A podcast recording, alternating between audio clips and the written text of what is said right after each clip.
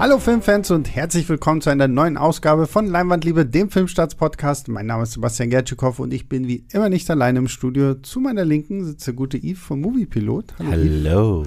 Und äh, mir gegenüber zu meiner ja quasi rechten sitzt der gute Pascal. Hallo Pascal. Hallo. Und ich muss mal sagen, äh, Pascal hat einen sehr schönen Bartwuchs. Ja, nicht nur hat er einen tollen Bartwuchs, ich erwähne es, ich glaube, ich habe es noch nie im Podcast erwähnt, aber vor dem Podcast und nach dem Podcast, ich finde, er hat die beste Podcast-Stimme ever. ever. Vielen Dank. Ja, er wird gerade rot, das ich wollte gerade sagen, Pat Patrick wird jetzt rot. ja, ja, Aber du switchst immer direkt in den Domian-Modus. Hallo, wie geht's euch? Na, alles ja, gut? Ja, ich finde, ich finde, wir sollten so ein, so ein so ein Arthouse-Seelsorgetelefon hier bei Filmstarts einrichten. Und wenn Leute dann zu irgendeinem Film Sorgen und Probleme haben, dann rufen sie an, so, ah, ja, du bist jetzt zugeschaltet bei Pascal.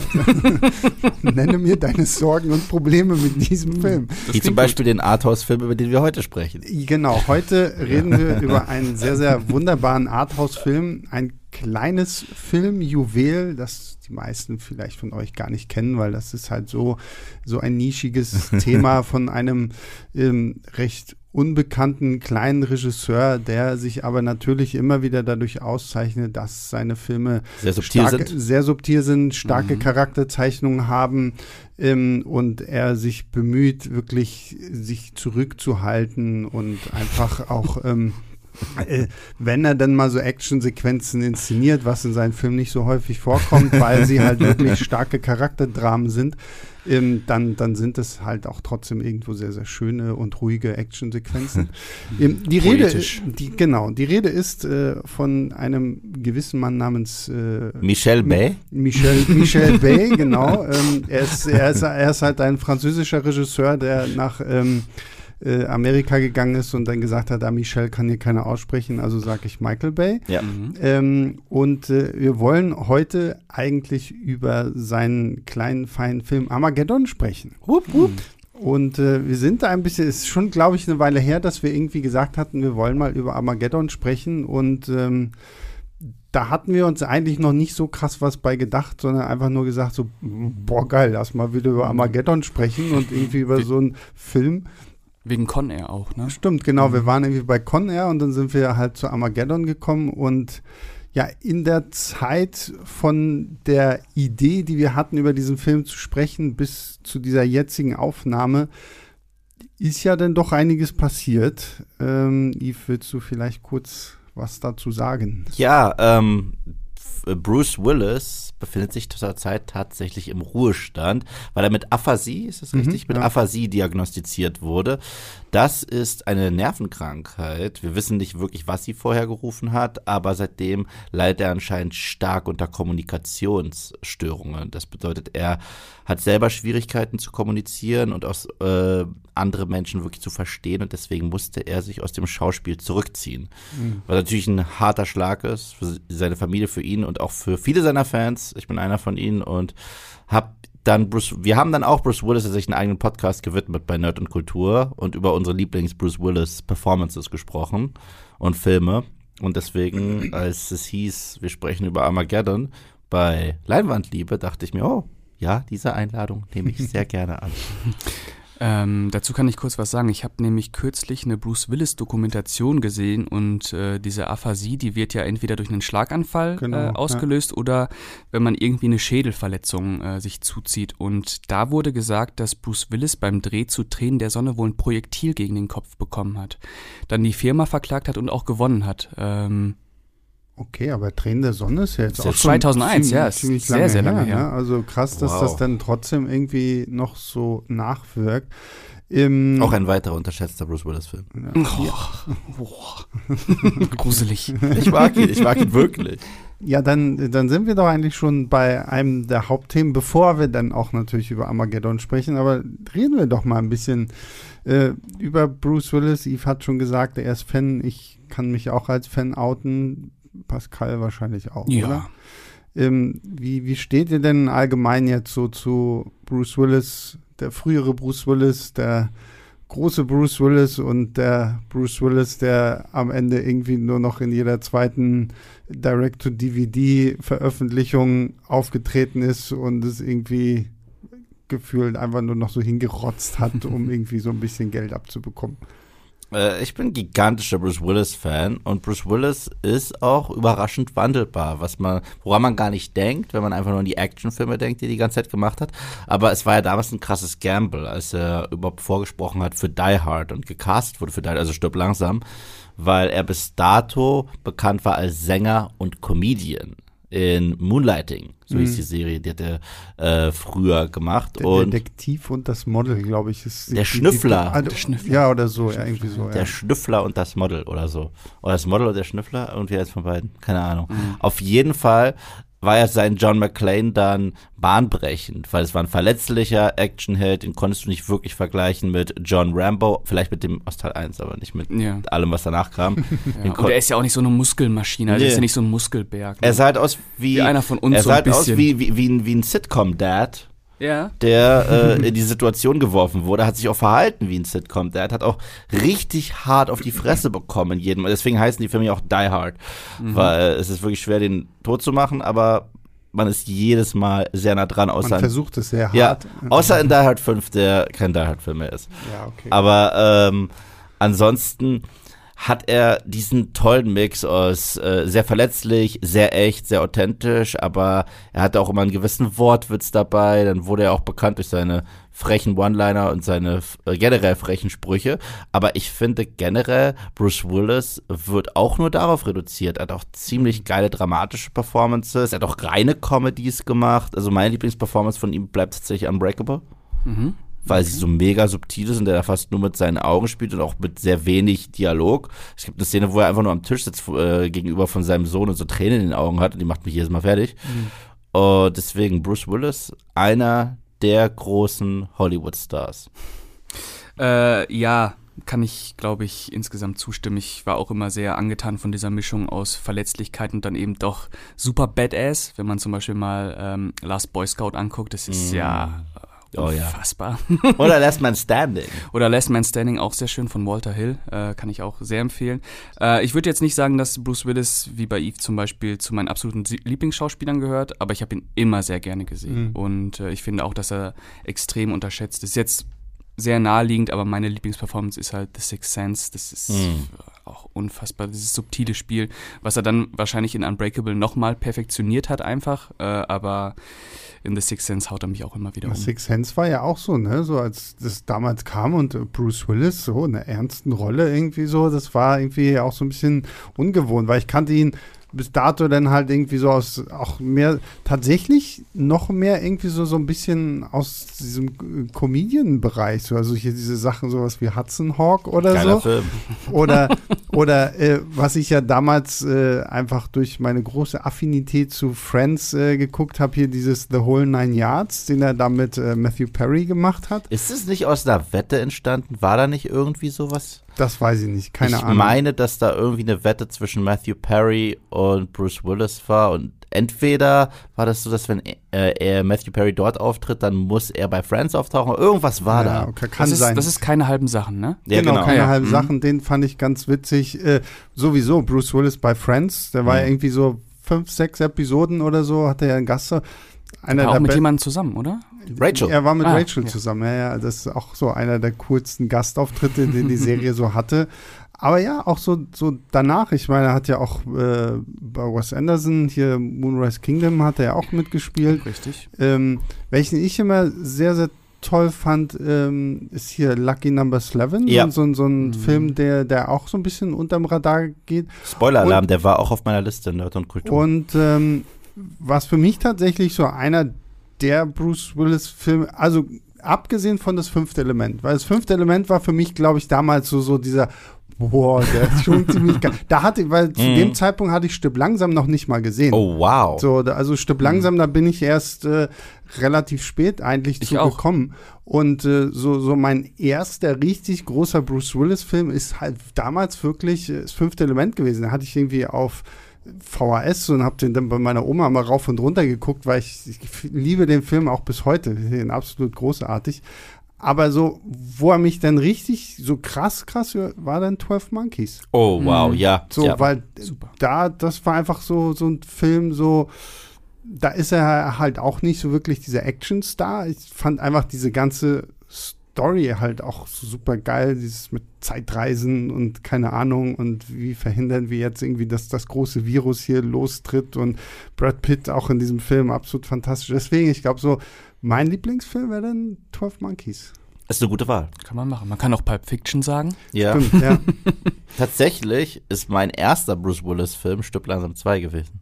Okay, krass. Deswegen habe ich auch ein Herz für diesen Film. Mhm. Ich weiß, es ist eigentlich so ein Sequel das an Sequel Itis 101 leidet. Absolut, mhm. ja. Aber ich habe ein Herz für den Film, weil es der erste Stück langsam Film war, den ich je gesehen habe. Und es ist immer noch ein guter Actionfilm. Es ist immer noch ein guter mhm. Actionfilm. Ich mag, ich mag den ganz, ich finde den ein bisschen unterschätzt. Der geht voll unter, weil er sagen, ja, der ist nicht so gut wie der erste, stimmt. Und ist auch nicht so gut wie der dritte, stimmt. Stimmt auch, ja. Aber er ist immer noch gut. Ich mag mhm. den ganz gerne. Ja, und besser als der vierte. Ja, aber der vierten, ja, der vierten mag Der vierte ich. ist auch ein guter Michael Bay-Film. Ja, aber der vierten mag ich. ich wollte gerade sagen, also den vierten finde ich auch noch okay. Der fünfte ist halt kein Stück langsam Film. Nein, das, ja. das also der, schon so. Wenn, ich glaube, wenn man beim fünften einfach gesagt hätte, okay, es ist einfach nur ein random Action-Film mit äh, Bruce Willis. Dann glaub, hätte er besser funktioniert. Dann, dann, dann, hätte, dann hätten die Fans den, glaube ich, auch wohlwollender angenommen, ja, ja. als äh, wenn man halt sagt, ja, ja, Stück langsam. Und dann hast du irgendwie diesen komisch krummeligen Bruce Willis, der die ganze Zeit wenn du sagst, ja, ich bin im Urlaub, ah, ich will nach Hause. Irgendwie so. Also das war nicht mehr der John McClane, den man dann irgendwie eigentlich kannte. Auch eine sehr random Rolle von Bruce Willis. Kennt ihr äh, Der Tod steht ihr gut? Ja, ja von Robert ja. Zemeckis. Ja, ja. das ist eine ganz untypische Bruce Willis Rolle. Auch eine gute Comedy. Die, ja, dieser Angsthase, der sich durch den Film schreit und nicht darauf klarkommt, wie die beiden Damen, die um ihn buhlen, ja als Untote oder als mhm. Unsterbliche sich durch den Film äh, kloppen. Geiler Film. Ja. Ich habe äh, auch noch äh, zwei, vielleicht Geheimtipps, ich weiß nicht. Ähm, einmal ist auch eine Komödie, eine Krimi-Komödie, und zwar Banditen. Kennt mm. den noch jemand? Mit ja, Billy ja. Bob Thornton und yeah. Bruce Willis? Ja, war, war, das, war das nicht diese geile Werbung auf Kabel 1, er Willis, sie Willis, Bruce Willis? war, war es das nicht? Ich meine, das war es. Ich weiß nur, dass ich damals als ich 10, 11 war, lief der immer hoch und runter auf Premiere noch. Äh, oh, wow. Da habe ich den immer wieder geguckt und ich fand den. Wahrscheinlich ist der gar nicht so gut. Ich müsste den mal wieder sehen. Ich, ich habe den, den, den, gesehen. den, der sagt mir nur vom Namen her. Ist das nicht auch noch mit äh, Kate Blanchett ja, oder so? Genau, ja, die drei. Ja, genau, ich habe genau. den irgendwann mal gesehen, aber es ist zu lange her. Als ja, das, das war er, das Liebe des Bruce. Ja, ja, genau. Ich bin mir ziemlich sicher. Äh, da, hat sich, da hat sich bei Kabel 1 wahrscheinlich auch jemand doll auf die sehr, Schulter geklopft. Ja, ja. Genial. Ich, ich, fand auch Hostage damals gar nicht so Den wollte ich jetzt nennen. Ja, wirklich? Ja, ja, den wollte ich jetzt nennen. Ich finde, das ist einer der düstersten Bruce mhm. Willis-Filme. so düster. Die richtig reinhauen. Der wird ja irgendwann zu so einem Home-Invasion-Ding. Ja, und äh, stimmt, Ben Foster als Bösewicht stimmt, ist der Teufel höchstpersönlich. Und 13 Blocks fand ich ganz okay. Auch gut. Auch Walter Hill. Ist das nicht 16 Blocks? 16 Blocks, wie ja, 13 Blocks. Ja, 16 Blocks, ja. Den fand ich. Sin City. Sin, Sin City. City. Ja, ja, stimmt. Sin City Sin war City. auch echt cool, ja. Ja. ja. Bruce Willis oder Ende. Ja, hat er, wie gesagt, da, also von dem ganzen neueren Zeug von ihm habe ich wirklich nichts mehr gesehen. Also nachdem dann halt auch wirklich ja kaum noch irgendwie was davon im Kino lief, sondern wirklich nur so Direct to DVD, wo ich glaube, ich hatte irgendwie mal, mal eingesehen, wo Bruce Willis fett auf dem Cover war und, und dann taucht er im ganzen Film irgendwie für fünf Minuten auf mhm. und mir gedacht habe, ja, okay, gut das ist dann also offensichtlich so, so kleine äh, Filme mit noch kleinerem Budget, aber wo sie halt sagen können, ja, Bruce Willis ist mit dabei. Ja, Etikettenschwindel. Ja, genau. Ja. Der, also den, den letzten von seinen neuen Filmen, den ich gesehen habe, und zwar im Flugzeug, und da fand ich den nicht so kacke, wie alle gesagt haben, war Death Wish. Aber der war nicht wirklich gut, aber der war auch, ich fand den aber auch nicht so katastrophal. Aber ist das aber Remake hier zu ja, genau. dem Bronson. Genau, zu Eli Roth. Der. Ja, okay. Ja. Ja. Ich glaube, im Verhältnis zu den, zu den ganzen Ostblock-Dingern, die er jetzt gedreht hat, ist der wahrscheinlich echt noch. Also, wie gesagt, wie gesagt, das ist jetzt kein Film, wo ich sage, wow, was du sehen musst. Death Wish auf keinen Fall. aber das ist ein Film, der so ein Standard-Rachefilm ist. Und für das, was aber er ist, ist ja okay. Muss, ich muss ganz ehrlich, ich habe Eli Roth so ein bisschen abgeschworen. Mm. Ich finde, der, find, der Mann hat mich irgendwie letzte Zeit nur noch enttäuscht. Also, ich weiß nicht. Also, ich, ich mag ihn genau genau. Ich mochte, Einmal als in, Glori in Glorious Bastards als Ja, genau, als, als, Schauspieler finde ich ihn irgendwie cool. So, weiß nicht, ähm, wie, hieß der, wie hieß der mit dem vergifteten Wasser und so? Was war das? Cabin Fever. Cabin Fever, den ja. fand ich scheiße. Grandios. Die, die, die Hostel-Filme fand ich Grandios. auch alle nicht gut. Ich fand die auch nicht gut.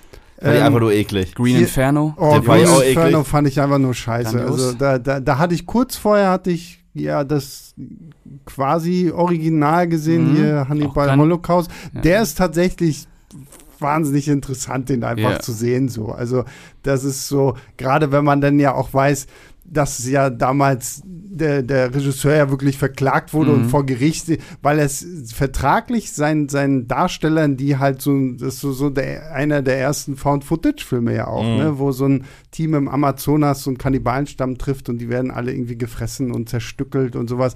Und er hatte irgendwie vertraglich festgelegt, dass die ein Jahr nach der Veröffentlichung nirgendwo auftauchen. So, weswegen halt alle gedacht haben, das, was sie da gerade gucken, ist echt.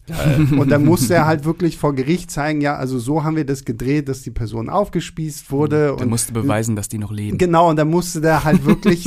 aber sind da nicht einfach alle ins Gericht gekommen und meinten, hey, hier sind wir? Naja, klar, aber trotzdem so, ne? Also, das ist, also, mhm. da, da finde ich, so, bei solchen Filmen mag ich dann auch mehr so diese, diese Backstory so, aber so den Green Inferno war halt leider irgendwie ach, absolut nicht meins. Deswegen so, wenn ich immer so den Namen Eli Roth äh, lese, so dann, dann, äh, dann, dann, zieht sich in mir so ein bisschen mhm. was zusammen. Was ich so schade finde, weil ich finde den Typen sau sympathisch. Ja, und, und er, er hat auch. ja auch so eine Show gehabt letztens, ich weiß nicht auf welchem Streaming-Service, so eine Horror-Interview-Show wo er wirklich mit Tarantino, mit allen Größen mhm. aus dem Business gequatscht hat. Und es gibt sogar auch so einen ähm, YouTube-Kanal, der heißt Trailers from Hell, wo Leute über einen Trailer rüberreden und nicht nur über den Film, der gerade gezeigt wird oder angeteased wird, sondern auch über den Trailer. Und Eli Roth hat über, ich glaube, Birds, also die Vögel von Alfred Hitchcock gesprochen und sagt, dass Alfred Hitchcock sein Vorbild schlechthin ist. Und ich so, äh, ich sehe da ich aber, nicht ganz, nicht. okay. Ich sehe es ich seh's nicht wirklich, wahrscheinlich, aber ich finde den Typen sausympathisch. Also ich finde das Beste, was er je gemacht hat, also abgesehen von seiner Rolle als Danny Donowitz äh, mhm. in, in Glorious Bastards, war es tatsächlich der Fake-Trailer im Grindhouse-Feature zu Thanksgiving. Mhm. Also Thanksgiving. War super. Und das sollte ja mal ein richtiger Film werden, aber wenn es den als ganzen Film gegeben hätte, wäre das einfach nur Halloween gewesen. Ja, wenn es Slasher gewesen. Ja, ja, aber ich finde es witzig, wo sie da diesen Typen im, im Truthahn-Maskottchen köpfen. ähm, gut. Ich mag Eli Roth. Um Gottes Willen ist ja auch. wir, wir, wollen ja hier niemanden irgendwie seine Meinung abschwatzen oder ich, so. Ich verstehe sogar den Appeal. Also ich verstehe sogar den Appeal von Hostel und Hostel 2. Ich habe ja beide gesehen. Mhm. Meins war es trotzdem nicht. Ich, weil ich sage ganz ehrlich, ich fand es nicht gruselig. Ich fand es wirklich nicht gruselig, aber ich fand es einfach nur fucking eklig. Also, das ist so das Ding. Ich, ich bin nicht der krasseste Fan von reinem Ekelhorror. Ich mag die Saw-Reihe zum Beispiel. Ich mag die wirklich, weil da gibt's zumindest immer so ein bisschen Twists und Turns und, und manchmal gibt's da kreative Fall, Fallen. Aber bei, bei, bei Hostel ist einfach, okay, ich nehme jetzt eine Bohrmaschine und die geht jetzt einfach in deinen Körper und wir halten voll drauf. Geht natürlich noch ein bisschen weiter. Der hat nochmal einen gesellschaftlichen Kontext, äh, den er da ad ja, absurdum führt. Aber ich kann das schon verstehen, wenn einem Manchmal das benutzt man auch einen Schraubenzieher. Oh, es ist so eklig. Oder eine Kneifzange. Oder eine Kneifzange. Oder ein, äh, was, was war das für, für, für eine, ähm, so ein Bunsenbrenner da am Auge? Oh. Ja. Ja gut, Eve und Augen, ne? Das ist ah. mal ein anderes Thema. Das ist echt eine Schwachstelle das bei mir, ne? Okay. Ich kann, ich kann, ich kann nichts mit Augen sehen. Ja. So. Das, da, da bin ich wirklich. Ich möchte mal, ich möchte mal den Moment, ich bin ja Kontaktlinsenträger. Ich gucke mal weg. Ich, ich, kann, ich kann mir halt kann mir halt Boah. einfach so in die Augen pieken, so ich merke halt nichts mehr, weil meine Augen wirklich schon, ich mache nichts, ich weiß, ähm, sind halt schon so abgestumpft, weil man einfach täglich so die Kontaktlinsen reinnimmt und mhm. dann ist halt, nee. das ist halt vorbei. So. das ist mir nicht. Da kannst du dir vorstellen, wie ich mich bei Hostel 1 gefühlt habe bei dieser einen Szene. Ja. Jetzt, jetzt, muss ich mal kurz einen kleinen, kleinen Schwenker machen. Wie hast du dich denn bei Doctor Strange 2 gefühlt? Das Ohne jetzt zu viel zu sagen. Überhaupt nicht, überhaupt nicht schlimm. Ja, gut, überhaupt nicht schlimm. Da ein überdimensional großes Monster. Ja, aber das sah aus wie der Typ aus äh, Monster AG. Wie, ja, stimmt, wie, wie, heißt er? Mike. Mike, Mike, Mike, Mike ja, genau. Mike hier Billy Crystal. Ja, ja. das, das sah so cartoonig aus, das ist okay. Ja. Ich habe ja auch früher äh, bei Itchy und Scratchy gibt es ja auch 10.000 Sachen mit Augen, die dann so wie mhm. Gummi rauskommen ja, und das ist mir wurscht. Das sind halt auch mhm. Cartoon. Ja. Gut, ähm, begeben wir uns jetzt in das Jahr 1998. So lange ist das schon her. In dem äh, es einen wunderbaren Film gab, in dem ein Asteroid die Erde bedroht, mhm. äh, Deep Impact. Clever. Und äh, ja, ist tatsächlich witzig, weil 1998 gab es halt wirklich zwei Filme. Ist die, Deep Impact die, der mit Pierce Brosnan? Nee, das ist dann nee, Speak. Stimmt, ja, genau. Nee, Deep, mit Impact, Morgan Freeman. Deep Impact ist mit Morgan Freeman, Stimmt. Elijah, Elijah Wood. Wood ja, ja, ja, ja ähm, und die sind ja auch relativ kurz hintereinander in die Kinos gekommen. Und äh, Deep Impact hatte ja zumindest ähm, den, den, den Anspruch, realistischer zu sein. Also so, da wird ja, das wird ja alles ein bisschen mhm. normaler gemacht. Und ähm, ich, ich, weiß, ich habe den damals mit meinem äh, älteren Bruder geguckt und wir waren beide ziemlich gelangweilt von diesem ja. Film, mhm. weil da irgendwie und ich glaube, wir sind danach haben wir uns einfach noch in den zweiten Film geschlichen und damit ist dann unsere damalige Tradition des Double Features entstanden. Mhm. Und ich glaube, wir haben danach sogar auch einen Bruce Willis Film geguckt ähm, wie hieß er, mit diesem autistischen Kind, was da. Oh, Mer äh, Mercury Puzzle. Mhm.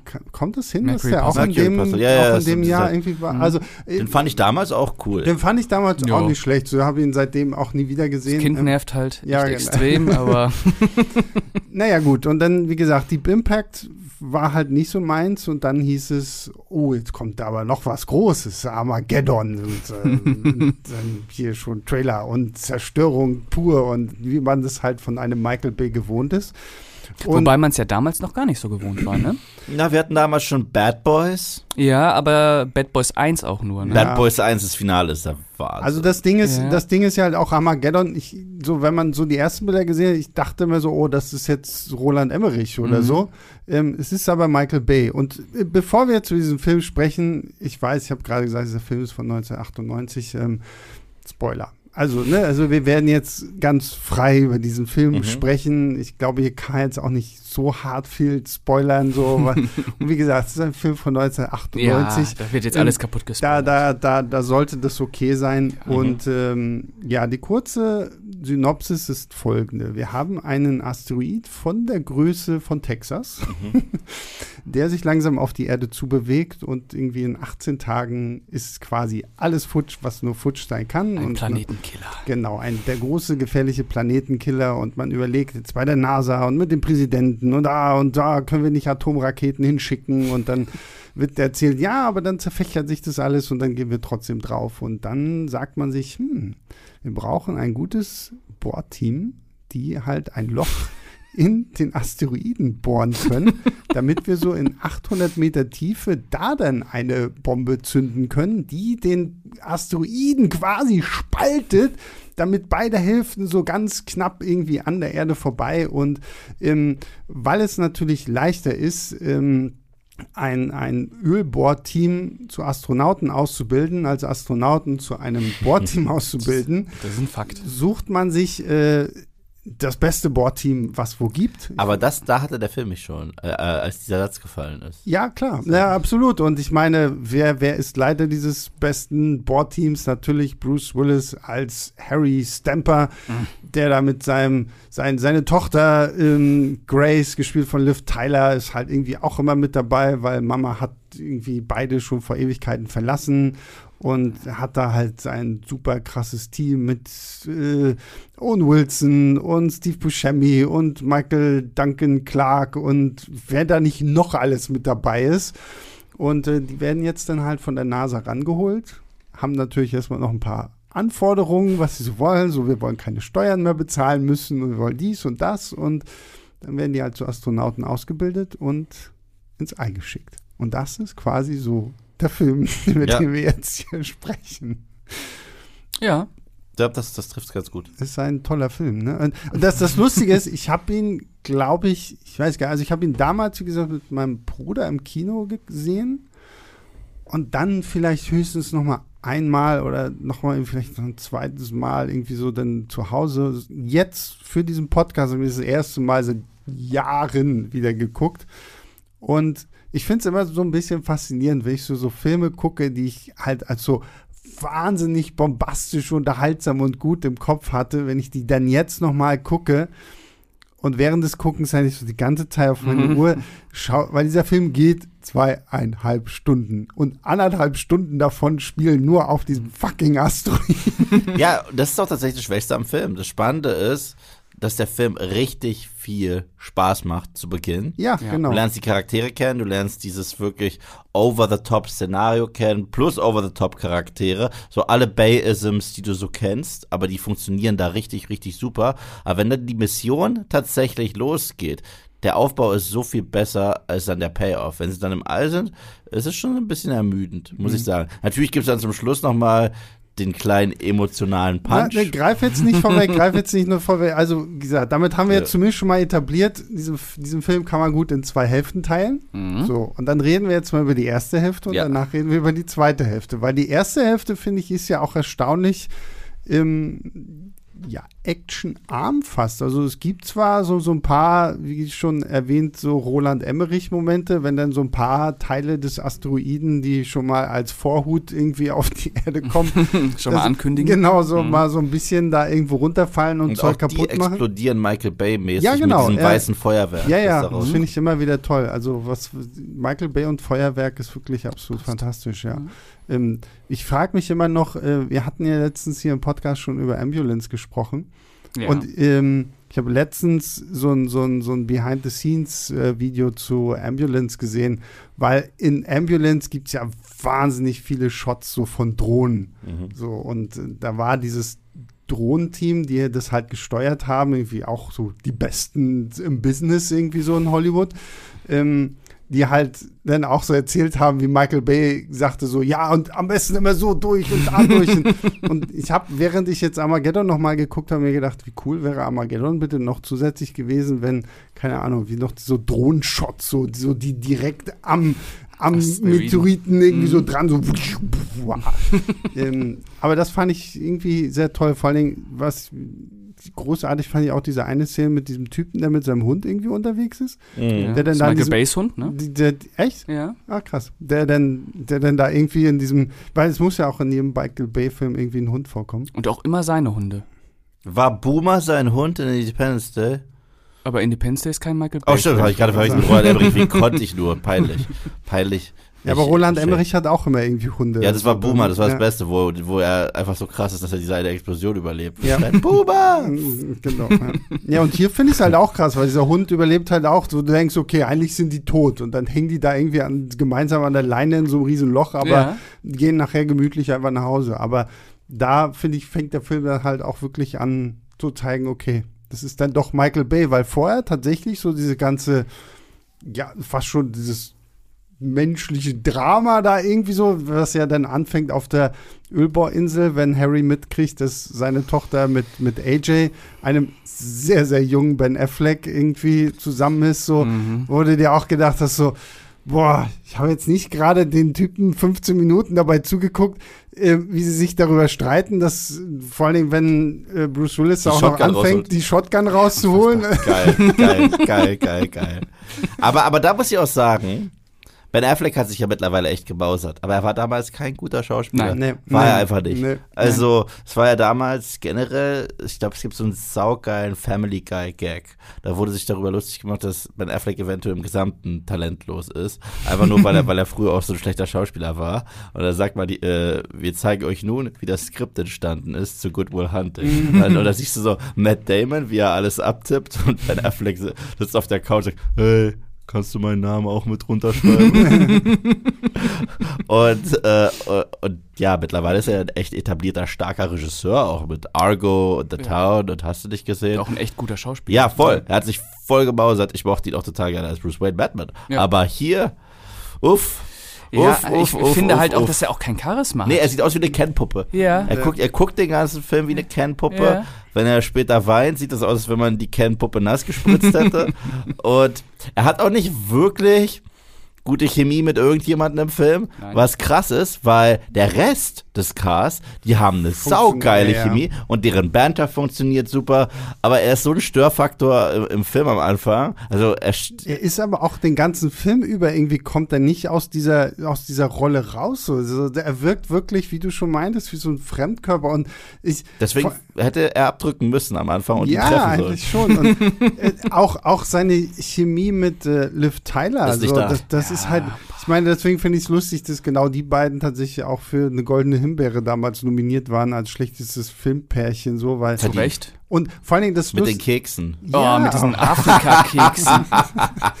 und dazu ja, und, Aerosmith. Ja, und, oh. das ist na, geil. Und, und, und, was, was ich ja noch viel schlimmer fand, und, und diese Szene hatte ich noch als wirklich herzzerreißend in Erinnerung. Oh. Und, und, jetzt, und jetzt fand ich sie halt einfach nur so Fremdschämen ohne Ende, wenn sie da kurz bevor sie ins Raumschiff steigen, anfangen, Leaving on das a Jet Plane zu Sorry, da bleibe ich dabei, das liebe nee, ich. Also, so vor allen Dingen, vor allen Dingen, also wenn, wenn alle anderen ja. einsteigen, finde ich es okay. Aber wenn nur Ben Affleck mit seiner schrägen Stimme alleine da steht, dann, so, ich dachte so, oh Gott, kann diesen Mann bitte mal jemand irgendwie ausschalten. Weißt du, das ist krass, das ist so die Beziehung, um die, äh, die der Film möchte, dass ich mich um sie jucke.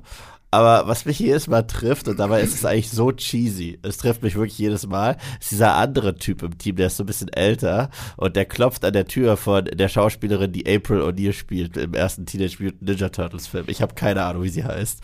Und Ach so, wo, er mit, wo, wo sie noch sag, wo sag, sein, sag, so ein Junge ja, kommt. Ja, ja, ja, ne? du, du, du darfst hier nicht sein, wir haben darüber geredet und dann, ja, ähm, ich will dir nur sagen, ich mache demnächst was, was recht Großes. Und dann geht er und später, wenn der kleine Junge den sieht, ist das der Astronaut? Nein, das ist dein Daddy. Und ich, oh, und das ist jedes Mal schön. Es ist so cheesy, aber es ist. Es, ist, aber halt auch mega cheesy. Vor es ist so cheesy, aber schön. Kind, es ist schön. Auch dieses Kind, wenn das, wenn es so am Ende so ein Slow Motion zu Daddy läuft. Oh. Und ich denke, so, vorher hast du noch gedacht, das wäre irgend so ein komischer Vertreter, weil Mama dir das gesagt hat und dann auf einmal, oh, Daddy, ja. Aber das ist ja April O'Neil aus dem ersten Turtles-Film, will ich nur sagen. Okay. Ja. Nee, aber also dieser ganze Anfang mit Ben Affleck ist schon echt Buff, also mm. anstrengend ist noch untertrieben. Wobei es ja, glaube ich, sogar ein bisschen dauert, bis man das erste Mal Bruce Willis sieht, oder? Es spielt ja erstmal viel in diesen nasa Genau, genau, Billy Bob Thornton. Genau, ja. der ja super ist. Der, der ist, der ist immer super. King ist. Äh, und Wie er die auch die ganze Zeit verteidigt, sagt, Mann, diese Leute sind die Besten der Besten, wir müssen auf sie hören und so weiter. Ich so, die bohren! Vor allem die NASA hat selber so ein Bohrteam zusammengestellt, das in acht Monaten nicht geschafft hat, diesen Bohrer zusammenzubauen. Und dann kommt Bruce Willis, reißt ein Kabel raus und sagt, so, so funktioniert ja, das. Ja, genau. ja, also Bruce Willis spielt halt so eine coole Socke in dem Film. Komplett drüber, komplett Stereotyp, aber so geil. Er hat auch noch so, äh, hat so viele starke Momente. Auch wenn er sagt, entweder mein ganzes Team oder mhm. niemand. Oh, aber was ich dann wieder so ein bisschen komisch fand, aber ich meine, also es war eine coole Szene so, aber irgendwie war sie so ein bisschen äh, entgegen dem, was wir sonst von ihm so gesehen haben, wenn er dann tatsächlich mit den ganzen, diesen nachdem er de, dem ganzen Team erklärt hat, warum sie hier sind. Mhm. Und er dann mit diesen ganzen Zetteln und den ganzen Forderungen so Zu, zu, zu Billy Bob Thornton geht. Und, also, äh, und, ähm, und, und wir wollen wissen, wer hat Kennedy wirklich umgebracht? und, und können Sie uns dies sagen und das sagen? Area und, 51. Und genau, und äh, alle stehen irgendwie oben und er ist so, äh, also und, und Steuerfreiheit für immer, für alle. das ist, das ist irgendwie, das fand ich, das ist, ist glaube ich, so mittlerweile so eine meiner Lieblingsszenen aus diesem Film, auch wenn sie so ein bisschen sehr surreal wirkt, aber die macht echt Spaß. Der Film ist generell saulustig. Also, auch wenn sie da evaluiert werden und psychologische gut es gibt eine Szene, wo Michael Clark Duncan anfängt zu weinen. Ja, ja, ja, ja, ja Ist auch einfach nur lustig. So. Wobei ich mich auch gefragt habe, Michael Clark Duncan, sorry, der hätte nie in irgendeine Raumkapsel gepasst, Nein. jemals überhaupt. So. Weißt du, dass der gar nicht so groß war? Der war nur sehr breit. Ja, ja, gut, aber das reicht ja aus, ja. weil. Extrem breit. Ja. ja. Unfassbar. Und äh, ja, genau, so dieses ganze Ausstellen, du Pascal hat vorhin richtig gesagt, bevor wir die Aufnahme gestartet haben, Suicide Squad eigentlich so ein bisschen, ne? So. Ja, Suicide Squad, wenn es gut wäre, hast du gesagt. Ja, war jetzt ein bisschen überspitzt. Nee, hast ja recht. Aber, Rick Flag fehlt. Ne? Rick Flag fehlt, ja. Ja, und genau. Katana. Ja, der hat uns sagen sollen, das ist der und der, das kennt die. aber auch eine sehr untypische Rolle, kleine Rolle eigentlich, Owen Wilson einfach nur als der Cowboy-Typ. Ja gut, aber eigentlich gar nicht so untypisch, weil Owen Wilson als der Cowboy-Typ irgendwie so, ne? Also das ist so. Und dann auch direkt tot eigentlich. Ja, wie häufig sagt er, ich glaube, er sagt trotzdem im Film einmal, wow. Ja, das auf jeden Fall. er muss es sagen. Wow. Sein, sein, Vertrag verlangt es. Natürlich. Er hat es nicht bei Loki gesagt, ich bin bis heute enttäuscht. Wow. Ja, stimmt, ja. Dabei hätte es sich dort so gelohnt. stimmt. Wenigstens zum Ende irgendwie. Er muss es einmal sagen. Wenn Owen Wilson in dieser Serie nicht einmal wow sagt, kennt ihr das Video mit den, den Lichtschwertkampf, ja, ja. Wo, wo das Bzz, Bzz Geräusch ersetzt wurde durch Owen Wilson macht wow, wow, wow, wow, wow. Großartig. Okay. Dafür wurde das Internet gemacht. ähm, ja, und dann kommen wir von diesem großartigen Anfang zu dem, was ich halt wirklich. Also, wir kommen erstmal noch zu diesen ganzen Trainingssequenzen. Mm. Weil da muss ich ja tatsächlich sagen, okay, ich meine, am Ende des Films kommt ja irgendwie auch nochmal diese Feststellung, ja, die NASA steht nicht hinter dem, was wir hier tun und machen und äh, hat der auch mehrfach betont, ja, ja, das, was wir hier erzählen, ist alles ziemlicher Humbug. Wie gesagt, wenn ihr den Realismus haben wollt, dann guckt euch Deep Impact an und langweilt euch da. Mhm. Hier ist ein Michael Bay-Film aber auch da fand ich fand so diese ganze, das war ja dann auch so eine riesengroße Trainingsmontage und wir wir entwickeln diese komischen äh, Asteroiden-Bagger da irgendwie um und sowas alles und werden unter Wasser gesetzt und so. Da finde ich kommen dann auch wieder so diese ganzen Spezialitäten durch, die eigentlich durch die ganzen Schauspieler gegeben sind, so ne, so dieses Banter unter denen, so da ist der Film halt dann auch wirklich komisch und unterhaltsam.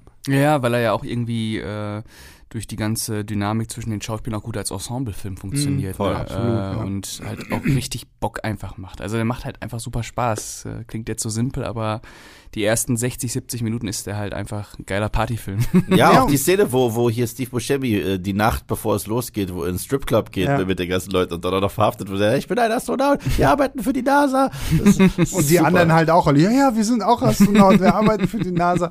Großartig. Ja, und äh, was, was Pascal richtig sagt, so, ne, das Ding ist halt wirklich so ein Ensemblefilm. Mhm. So. Also es sticht, klar, Bruce Willis ist irgendwo ja. so ein bisschen so die Hauptfigur, aber du, du lernst alle anderen irgendwie auch so gleichwertig gut kennen und auch zu schätzen und weißt du so ein bisschen, okay, der ist dafür da, dann haben wir ja noch den, ähm, den, den Dicken, der die ganze Zeit irgendwie immer so und der sich ja noch zum Anfang dieses Mama-Tattoo machen lässt, während mhm. Mama daneben steht und sich freut, dass sie so ein Mama-Tattoo kriegt und sowas. Ist das eigentlich der gleiche Schauspieler, der in Jurassic Park von dem Dino angespuckt wird? Ja. Nein, nein, nein, nein, nein, nein, nein, nein, nein, Das ist nicht Newman aus nee, Seinfeld. Nee, nee. Okay, okay. Nee, nee.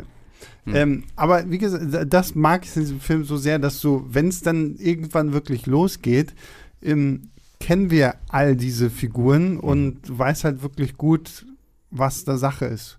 Und dann kommt dieser erste Moment, wo du dir schon denkst, so, okay, also es gibt dieser, dieser Film kippt für mich, finde ich, also jetzt, nachdem ich ihn nochmal geguckt habe, ähm, ab diesem Zeitpunkt, wo sie in diese Raumkapsel steigen. Aber der und dann, Moment und dann, davor und dann, Ja, ja, und, da, und dann kommen wir ja erstmal noch, bevor wir zum Asteroiden fliegen, müssen wir ja noch den einzigen russischen Kosmonauten, der da auf der Raumstation ist, ähm, noch besuchen, weil eine große Raumstation, da ist halt nur ein einziger mit dabei, weil mhm. mehr geht ja nicht. Und ähm, klasse Performance von ähm, William Fichtner? Ja, genau. Ähm, und aber auch wieder so over the top und durch ja auch immer die ganze Aber der Kosmonaut ist Peters. Ach so, ja, stimmt, ja, genau. Ja, Will ist der andere, der, der mit den. Äh, der eine Knarre mit ins Weltall nimmt. Genau. Clever. Ja. ja, falls der Asteroid aufmuckt.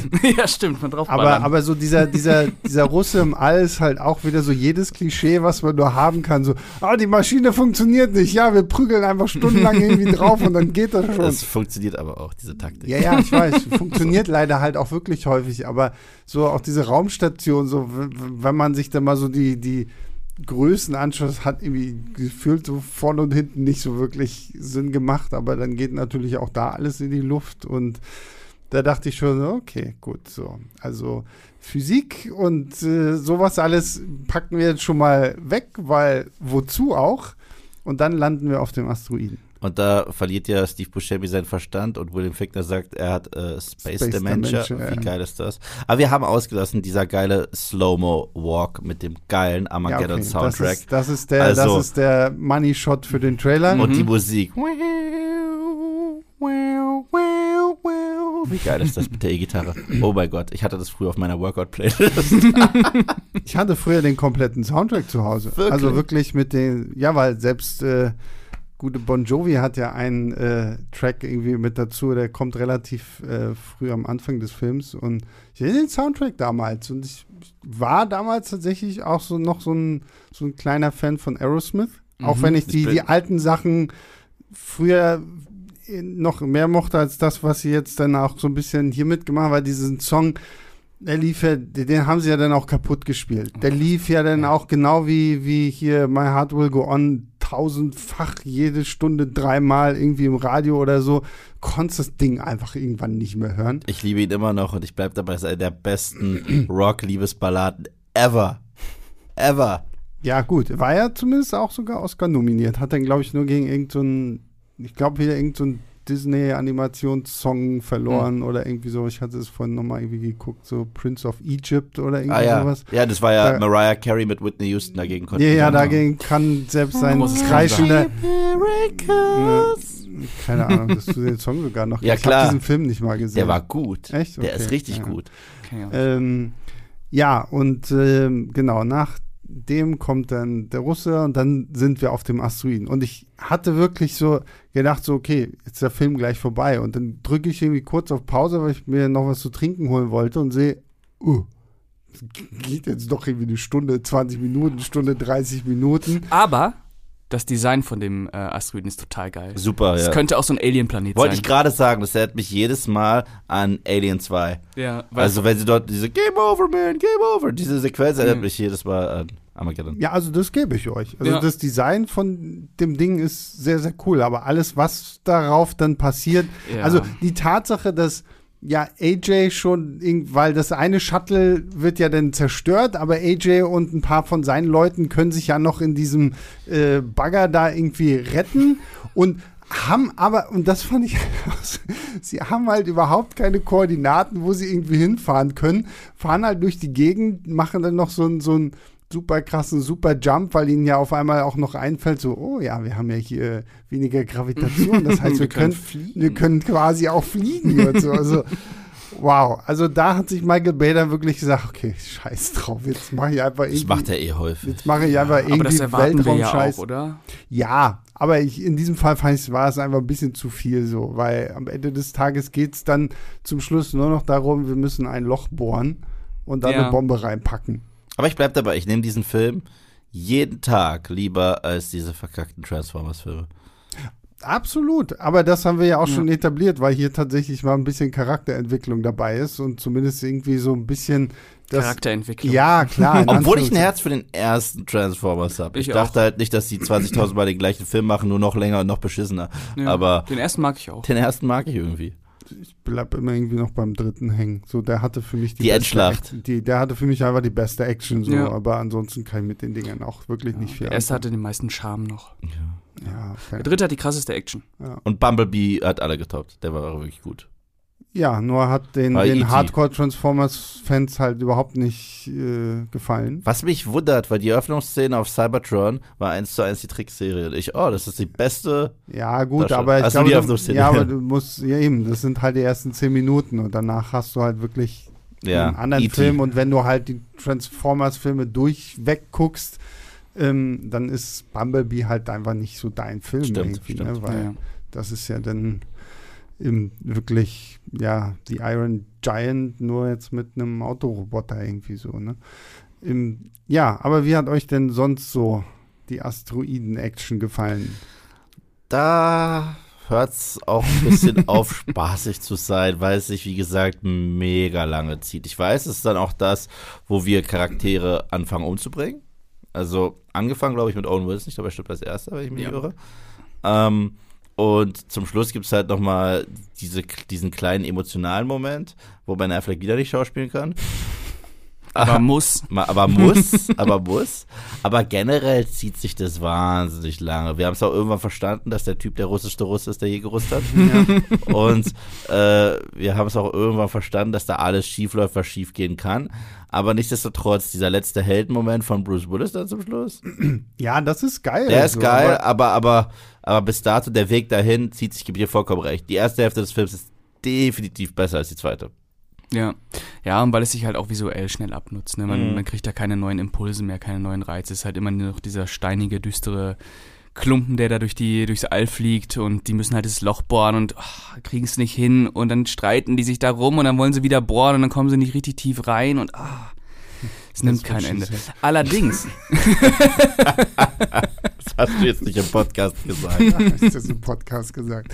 Äh, was ich aber äh, mir dachte bei der äh, Verabschiedungsszene zwischen Bruce Willis und seiner Tochter, das hat sich doch bestimmt auch Christopher Nolan angeguckt, oder? Und dann für Interstellar nochmal genauso genutzt. Hey, ah. Nichts gegen Interstellar.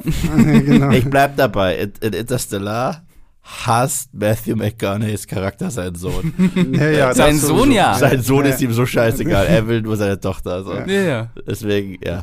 Ähm, ich mag tatsächlich diesen kurzen, wilden Schnitt, wo Bruce Willis eigentlich nackt da steht oder so weiter. So kurz, kurz bevor er stirbt, äh, flasht sein ganzes Leben nochmal vor ihm weg und er ist ohne Anzug. Weil, weil man, man sieht, dass er auch oberkörperfrei ist. Und äh, keine Ahnung, er steht wahrscheinlich schon an den Toren des Himmels, bevor es dann in die Luft geht. Das, das, ich finde das jedes Mal so stilistisch geil. Was, was ich auch so absurd finde, dass wir innerhalb dieser, dieser ganzen Sequenz auf dem Asteroiden gleich zwei Sequenzen haben, so, so eine Countdown-Sequenzen. Wir haben ja zum einen, dass die auf der Erde dann ja auf einmal sagen, so, okay, shit, die schaffen das nicht rechtzeitig. Wir zünden jetzt einfach von hier aus die Bombe. Und dann haben wir so diese, diese dümmste, wir müssen eine Bombe entschärfen Szene überhaupt. Oh, rotes Kabel, blaues Kabel. Ich schneide das rote und so zwei Sekunden, ah ne, doch das Blaue so. Und die gleiche Sequenz haben wir dann nochmal, indem wir nochmal hinauszögern, wenn Bruce Willis ja auf dem Asteroiden zurückbleiben muss, weil er die Bombe manuell zünden. Dass er dann auch noch Ewigkeiten war. Vor allem, da habe ich mich auch gefragt, okay, er weiß, weil man sagt ja dann uns auch im Film immer wieder so, es gibt diese eine Grenze, so, wenn der Asteroid die überschreitet, dann bringt auch die Explosion nichts mehr, weil dann mhm. ist es zu dicht an der Erde dran warum weiß Bruce Willis, wann genau diese Grenze jetzt erreicht ist? So, da, da ist halt für kurze Zeit so mein logisches Denken wieder dazu gekommen und sich gesagt so, warum zur Hölle wartet er jetzt noch so lange? Warum muss er jetzt noch eine tolle Flashback-Sequenz bekommen, wo nochmal sein ganzes Leben vor seinem Auge abläuft und sowas alles, anstatt dass er einfach diesen fucking Knopf drückt? Weil es badass ist. Aber es ist halt echt so, so zweimal quasi die gleiche Sequenz mit irgendeinem krassen Countdown und so.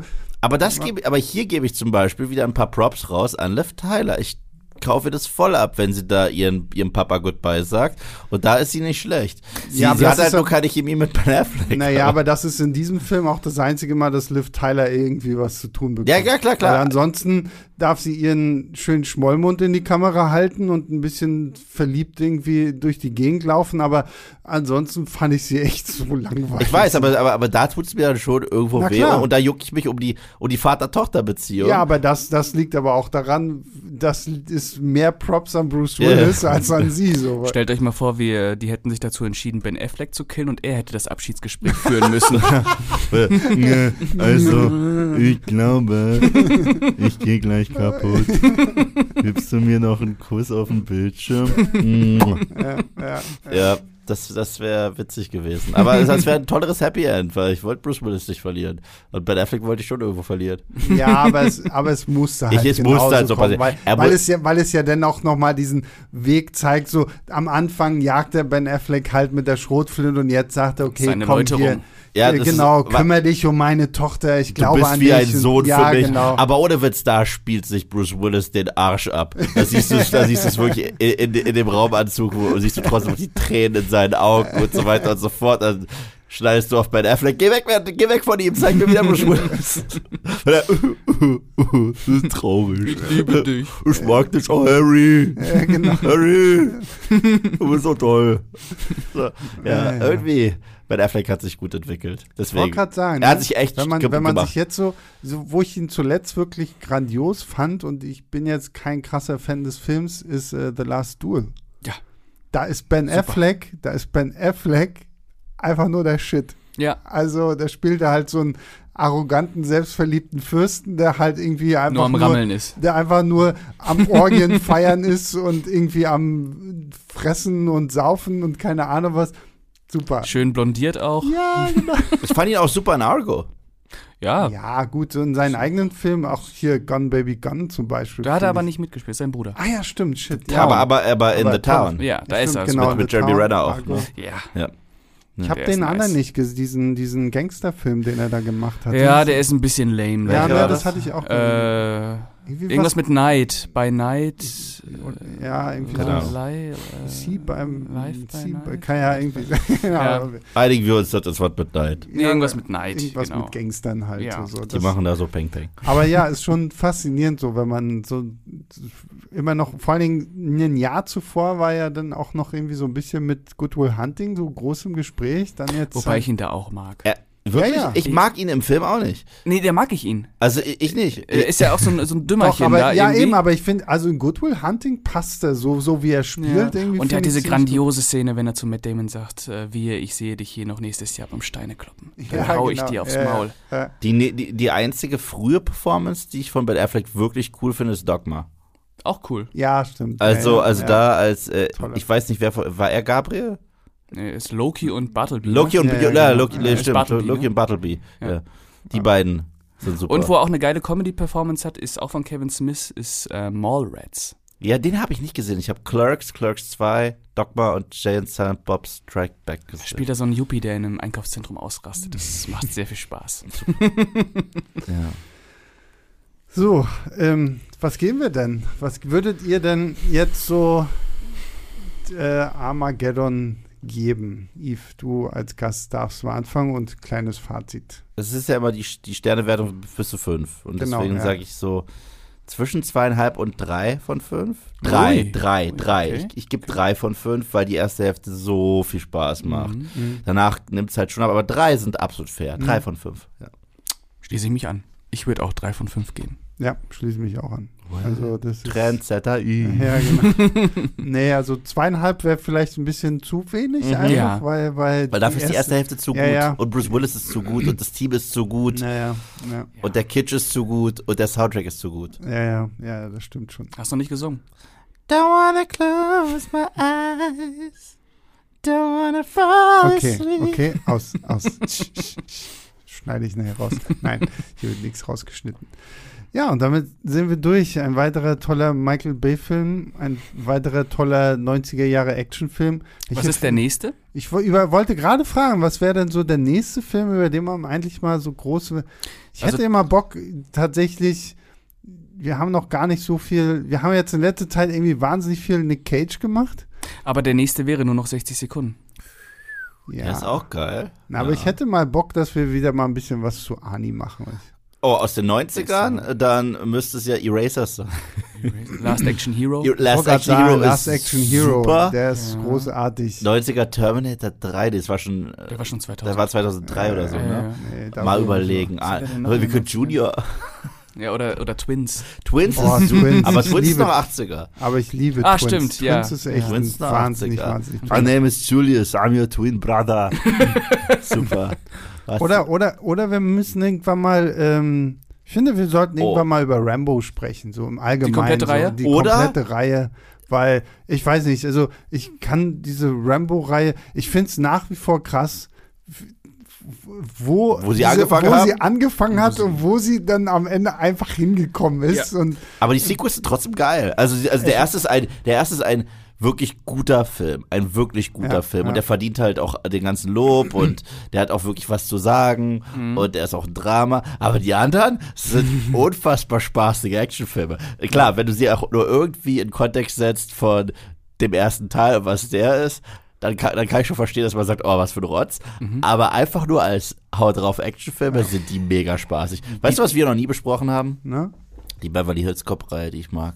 Stimmt, ja, die müsste ich. Da die wäre ich auch sehr gerne dabei, weil die würde ich gerne mal wieder sehen. Ich, mu ich müsste sie auch mal. Ich hab sie alle drei zu Hause gegeben. Ja, musst du mal machen, weil Der dritte es, ist nicht so. es ist halt Mhm. wirklich. Ich glaube, ich habe dieses letzte Mal irgendwie als kleiner Junge gesehen. Oh, aber wow. das wirklich, Die auswendig. und, und vor allen Dingen, und da komme ich wieder zu meinem, zu meinem Rant zu Amazon Prime, weil die haben, glaube ich, irgendwie eins und zwei irgendwie im Programm, aber halt wieder nur auf Deutsch. Mhm. So, so, ich mir jetzt, äh, gut, wahrscheinlich könnte ich sie mir auch auf Deutsch nur angucken, weil ich einfach mit der deutschen Synchro Ja, ich glaube, aufgewachsen bin. ja, ich sehe das auch immer so, wenn man irgendwie mit diesen Filmen aufgewachsen ist und sie dann irgendwie Jahre später dann im Originalton guckt, irgendwie ist das manchmal Das ist, seltsam. das, das ist so, das, das ging mir damals das erste Mal tatsächlich so mit Star Wars. Mhm. Also, weil ich habe die ganze Originaltrilogie halt früher immer nur auf deutschem Fernsehen geguckt und als ich dann so äh, in, an dem Punkt angekommen war, wo ich dann so, oh, jetzt gucke ich OV, gucke ich OV, ähm, habe ich dann halt das erste Mal irgendwie die auf Englisch geguckt und das war irgendwie schon nochmal anders. So.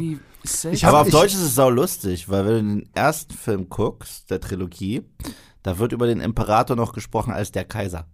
Ja, und, und, dann im zweiten Teil ist es ein Imperator. Und dann, und da, also als ich äh, die auf Deutsch damals geguckt habe, habe ich mich gefragt, aber steht der Kaiser über dem Imperator?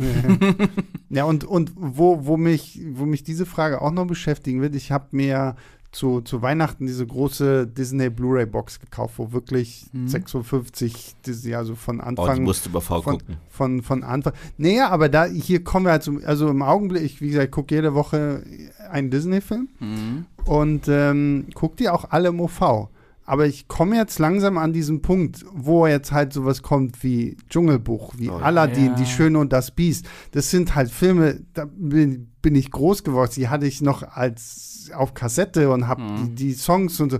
Und da frage ich mich jetzt schon die ganze Zeit, fuck, gucke ich sie jetzt auf Deutsch, einfach weil ich dann auch bei den Songs ordentlich mitgehen kann? Oder gucke ich sie mir das erste Mal in OV an, aber kann dann bei den Songs halt nicht so geil abgehen. Also gerade Aladdin, du musst dir Robin Williams geben. Ja, aber ich liebe halt auch Aladdin ja, ja. In, in, in, in, der deutschen Synchro, weil ja, die, ja genau, eben. Also das ja, ist, ich, schon, ist schon eine spannende Sache. Ja, und ich glaube, dass das bei mir auch so sein wird bei Beverly Hills Cop. Mhm. Äh, ich meine, die Originalstimme von Eddie Murphy ist klar, aber die Synchro ist halt auch einfach ja, ja. Aber es gibt so einen lustigen. Oh, kommt jetzt schon Ja, es muss Elch. passieren, ja. Es gibt den lustigsten Synchro-Fail, Fragezeichen, aber der muss ja beabsichtigt sein. Er gibt überhaupt keinen Sinn.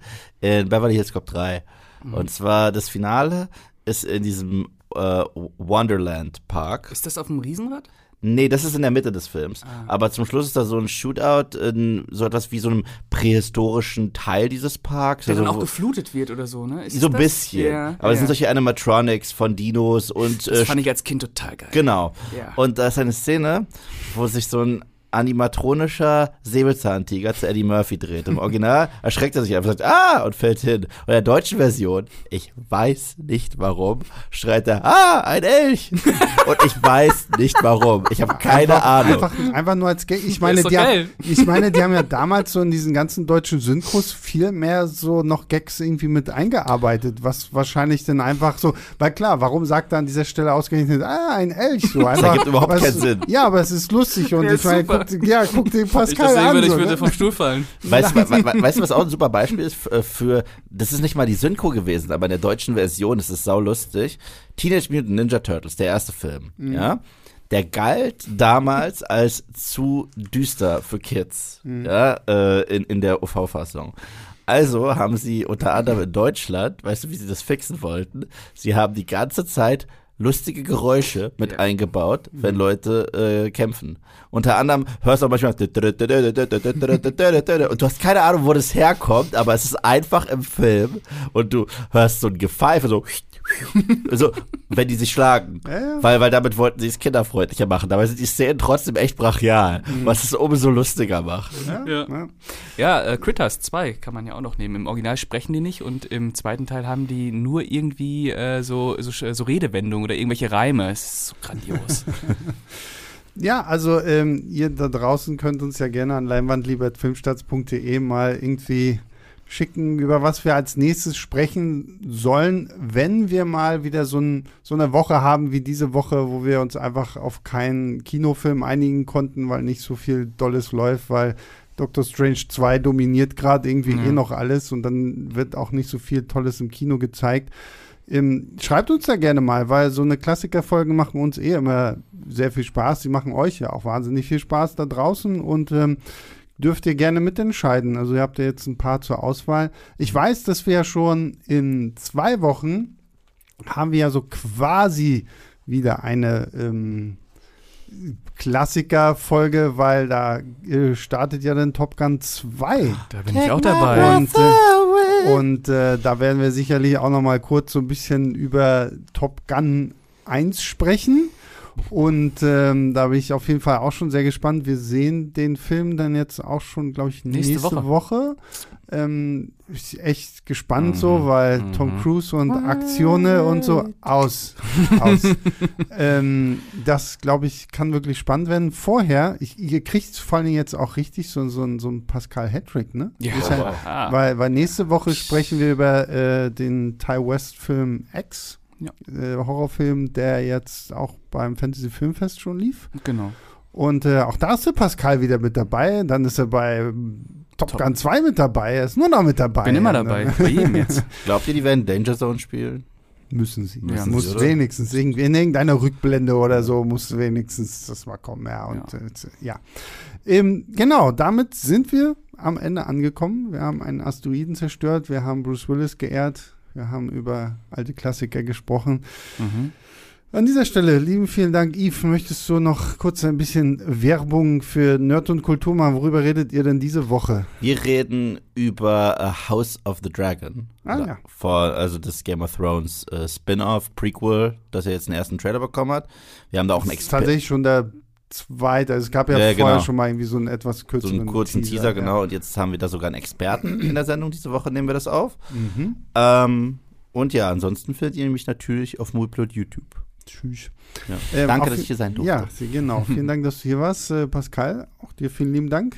Sehr gerne. Wir, wir, sehen uns ja jetzt dann wieder häufiger. Das finde ich sehr, sehr cool. So ist es. Und unser größter Dank geht natürlich raus an alle, die ihr uns äh, Woche für Woche zuhört. Ich habe mir sagen lassen, ich soll euch bitten, auch ihr könnt uns auch gerne Filmtipps oder Filmvorschläge in die Kommentare schreiben. Ich glaube, bei Apple geht das. Und ähm, dann könnt ihr uns auch gleich irgendwie noch mitbewerten, damit wir ganz nach oben in die Charts kommen, damit wir mal hier Nerd und Kultur endlich mal einholen. Das geht ja nicht. Das geht doch nicht. Ihr und, dürft die Nummer zwei sein. Na gut. ähm, und wie gesagt, äh, E-Mail an leinwandliebertfilmstarts.de, wenn ihr Lob, Kritik, Anmerkungen habt. Und was nächste Woche kommt, wisst ihr jetzt auch schon. Wir reden erst über X, dann danach über Top Gun 2. Also gibt noch einiges zu besprechen und damit verabschiede ich mich. Macht's gut. Bis dahin. Ciao, ciao.